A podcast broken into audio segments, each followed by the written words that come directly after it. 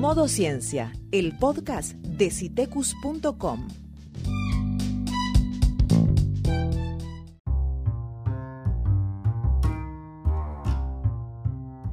Pone tu smartphone, tablet o computadora en modo ciencia.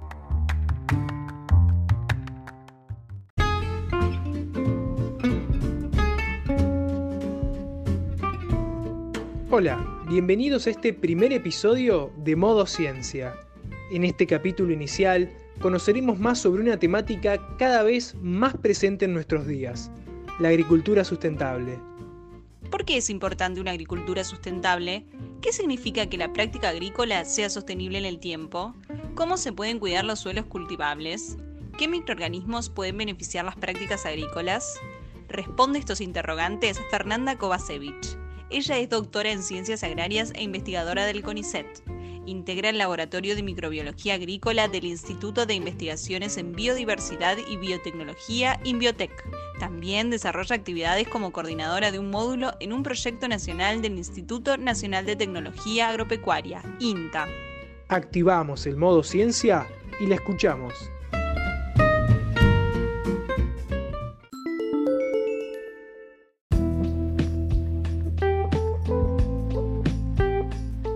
En las últimas décadas se está tomando conciencia en algunos sectores sobre la importancia del mantenimiento de los sistemas agrícolas de una manera sustentable o sostenible, es decir, un sistema que puede perdurar a lo largo del tiempo sin agotar sus recursos o perjudicar el medio ambiente. Esto ocurrió porque comenzaron a aparecer llamadas de alarma que se evidenciaron con pérdidas en la productividad juntamente con la necesidad de agregar cada vez más insumos químicos como fertilizantes y pesticidas para acompañar el mantenimiento de la producción que se venía obteniendo. Esto motivó diferentes estudios que pusieron en evidencia alarmantes incrementos de la vulnerabilidad de los suelos y el ambiente que hasta el momento se desconocían. A partir de la década de los 90 y para corregir pérdidas de materia orgánica que se habían comenzado a detectar así como aumentos en la erosión de los suelos, se comenzó a implementar el uso de la siembra directa, esto es, no arar la tierra antes de la siembra. La siembra directa fue un gran cambio en el manejo agrícola, que si bien mejoró algunos aspectos, por ejemplo, a los pocos años de su uso, ya se detectaron periodos de recuperación de la materia orgánica, o sea, de ganancia en la calidad de los suelos, perjudicó otros, particularmente los ligados al aumento de enfermedades en los cultivos. Entonces, para mitigar el aumento de enfermedades, se comenzaron a usar pesticidas, que si bien corrigieron en parte la problemática, afectaron al principio de manera oculta las comunidades microbianas edáficas que cumplen roles benéficos en la nutrición, promoción de crecimiento, biocontrol, entre otros. La disminución de la diversidad y abundancia de las poblaciones microbianas del suelo benéficas generó alarma sobre la pérdida de los servicios ecosistémicos que estos organismos aportan y valorizó la importancia y toma de conciencia del rol de los microorganismos en la sustentabilidad ambiental.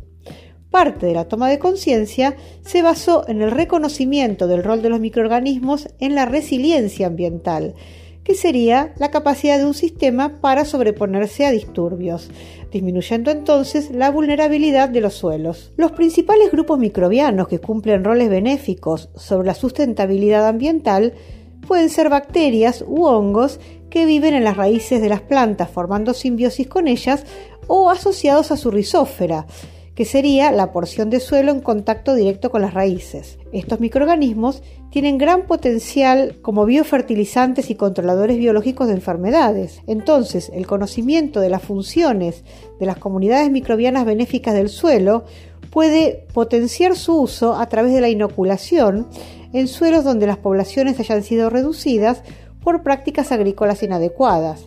En particular, hay que tener en cuenta que pareciera que la mejor estrategia sería aislar de suelos empobrecidos las poblaciones nativas, multiplicarlas y reinocular los suelos con las mismas poblaciones nativas de ese sistema. Otra forma de favorecer la abundancia y diversidad de las comunidades microbianas además de la inoculación, es a través de prácticas agrícolas que compatibilicen el mantenimiento de una adecuada productividad vegetal, así como de las poblaciones microbianas asociadas. Estas son, por ejemplo, el uso de cultivos de cobertura en vez del suelo desnudo en épocas de barbecho con aplicación de químicos, fertilización de reposición, rotación de cultivos, entre otros. Para lograr eso, es necesario aumentar el conocimiento y la toma de conciencia, tanto a nivel social como gubernamental, del uso de microorganismos promotores de crecimiento vegetal como un componente integral de la agricultura actual.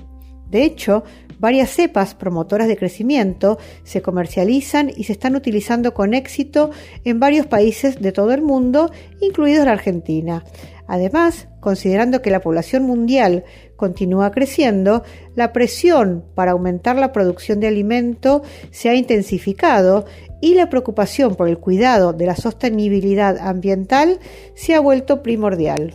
Si la alternativa para favorecer la agricultura sustentable es utilizar promotores de crecimiento vegetal a gran escala, entonces será necesario abordar, tanto a nivel científico como gubernamental, varios aspectos. Por ejemplo, se deben actualizar las normativas destinadas a permitir trabajar con organismos nativos colectados de muestras ambientales, se deben favorecer las instituciones de ciencia para poder salir de la escala laboratorio y llevar las pruebas de nuevos inoculantes biológicos a escala de campo. Además, en caso de que algunos organismos requieran manipulación genética para potenciar sus habilidades, sería necesario contar con regulación que flexibilice, pero también que controle y fiscalice su uso. Esto debe acompañarse también con divulgación y acercamiento del sector científico a la comunidad para que conozca la potencialidad de la microbiota edáfica nativa y concuerde con la necesidad de su uso en pos de una agricultura sustentable. En síntesis, deberíamos tomar conciencia que el desarrollo de una agricultura sostenible es esencial hoy para satisfacer nuestras necesidades agrícolas a largo plazo mediante el uso de recursos naturales sin degradar nuestro medio ambiente.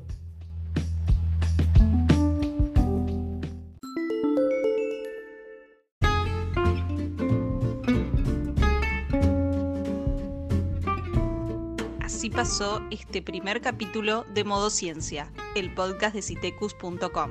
Hasta el próximo episodio.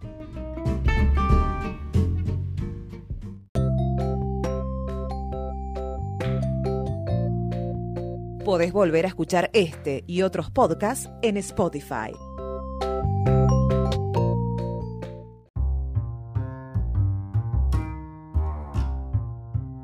Visítanos en citecus.com.